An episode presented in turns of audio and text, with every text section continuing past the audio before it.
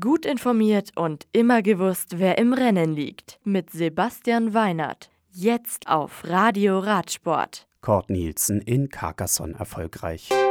Fumic wird deutscher Meister. Voss gewinnt Bene Ladies Tour. Carcassonne.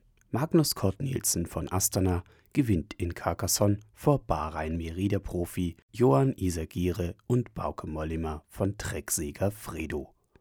Der Däne holt auf dem 15. Teilstück der Tour de France über 181,5 Kilometer seine erste Tour-Etappe. Das Maillot jaune bleibt bei Geraint Thomas, das grüne Trikot bei Peter Sagan und das gepunktete Bergtrikot bei Julien Alaphilippe. Bester Jungprofi ist Pierre Roger Latour. Die rote Rückennummer des kämpferischsten Fahrers trägt am Dienstag Rafael Maika.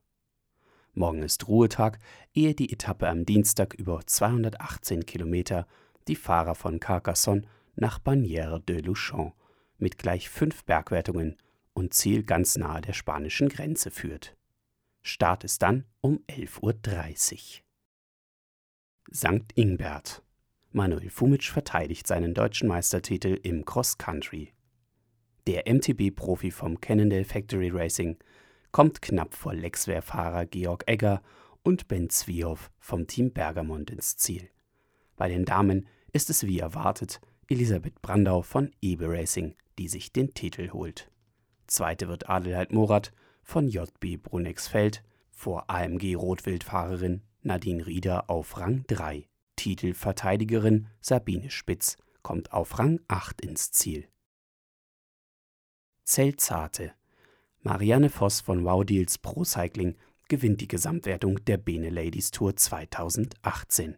Die Niederländerin wiederholt damit ihren Vorjahreserfolg und zieht so mit Mitchelton-Scott-Fahrerin Julien Dor gleich. Das letzte Teilstück am Sonntag gewinnt Marta Bastianelli von Ali Cipollini vor Elisa Balsamo von Valka PBM und Julien Dor auf Rang 3.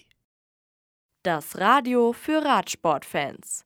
Im Web auf radioradsport.de